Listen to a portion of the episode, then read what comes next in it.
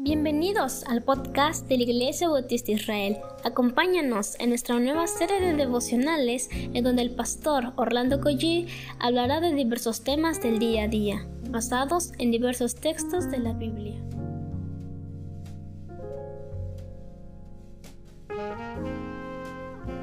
Muy buenos días queridos hermanos, estamos en nuevo día, nueva semana, es una bendición Esperamos en el Señor que Él cumpla sus planes, sus propósitos en nuestras vidas. Es una nueva semana que debemos estar felices, dichosos, bendecidos, porque pues la buena mano del Señor la podemos experimentar hoy mismo. Pero vamos a orar antes de continuar con esta introducción.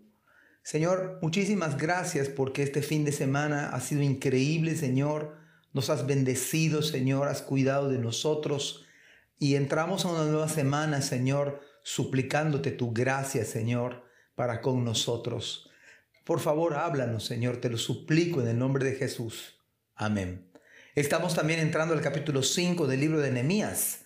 Y esta semana va a ser muy interesante porque vamos a tratar a la luz de la Biblia algunos temas que tienen que ver con la familia.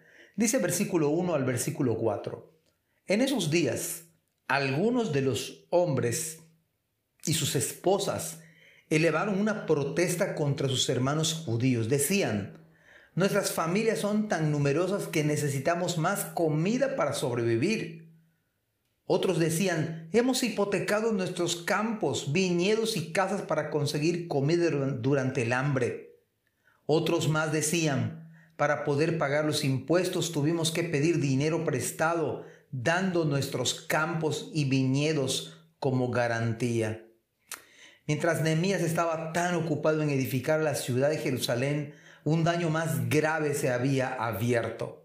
Más grave aún que las murallas, porque tenía que ver con las familias. Por lo tanto, la obra de nuestro Dios requiere la gracia del Señor. Porque si se dañan las familias, entonces la construcción iba a servir de muy poco o, de nada prácticamente. Porque todo cae, escúchelo bien, si las familias se desbaratan los hijos perecerán. Las murallas se pueden reparar, pero las vidas de nuestros hijos no se pueden reparar en la mayoría de los casos.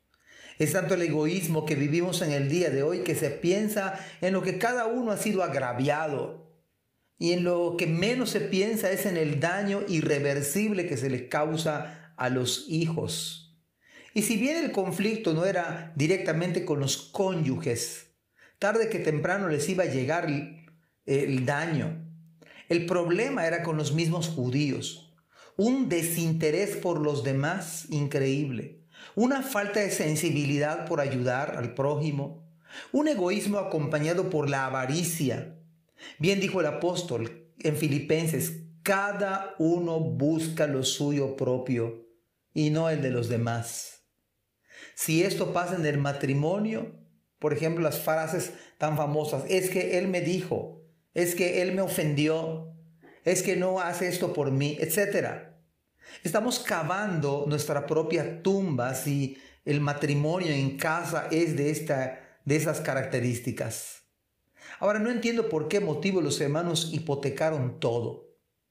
Este fallo nos recuerda que las escrituras nos enseñan un principio elemental que en el día de hoy se ha olvidado y que tienen a muchas familias en el colapso emocional, espiritual y por supuesto financiero.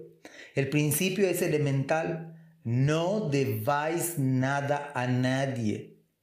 Hicieron bien en protestar estos matrimonios, estos, estos papás, pero se me hace que se habían tardado demasiado. Si tenemos temor de Dios, usted y yo debemos aborrecer estar endeudados económicamente. ¿Debemos adquirir deudas? Sí, porque no se tiene a veces el suficiente dinero para adquirir una casa, un auto. Pero déjeme decirle y recordarle que debemos adquirir deudas que podamos responsablemente pagar. Porque si no pagamos las deudas, nos pueden traer demasiados problemas en nuestros matrimonios, con nuestros hijos.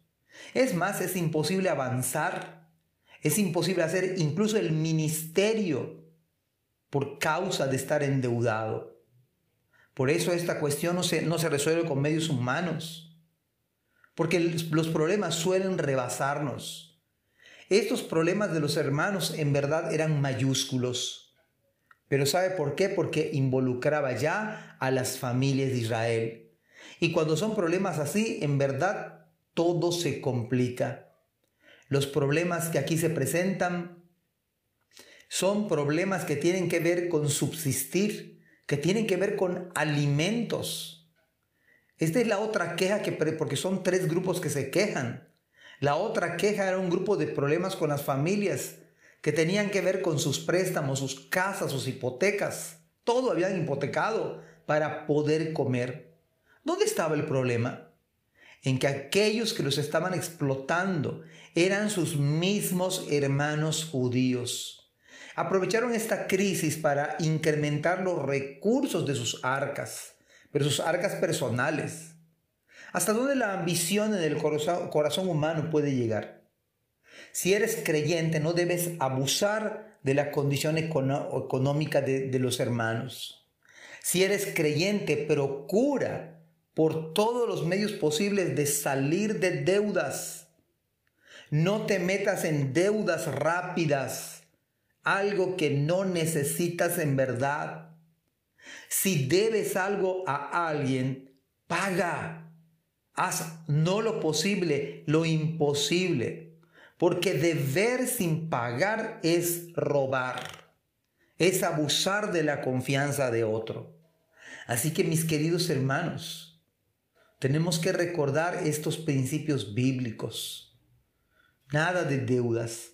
La única deuda que debemos tener los creyentes es el amarnos los unos a los otros. Y hay deudas que los hermanos pueden manejar si saben, si tienen sabiduría y temor con sus tarjetas de crédito. Ok, si las saben utilizar. Pero en la mayoría de los casos no se sabe utilizar. Es una trampa mercadológica, es parte de este sistema que busca que usted gaste todo lo que tiene y que tampoco tenga para darle al Señor nuestras ofrendas, nuestros diezmos y poder ser una familia, pues, si no rica, una familia sabia en el manejo de los recursos. Que Dios les bendiga. Amén. Gracias por escuchar este podcast. Te invitamos a compartirlo y a seguirnos en nuestras redes sociales para que no te pierdas el contenido que tenemos preparado para ti. También nos puedes encontrar en nuestra página web www.ibismerida.org y contáctanos al correo ibismerida.gmail.com. Gracias por acompañarnos. Hasta la próxima.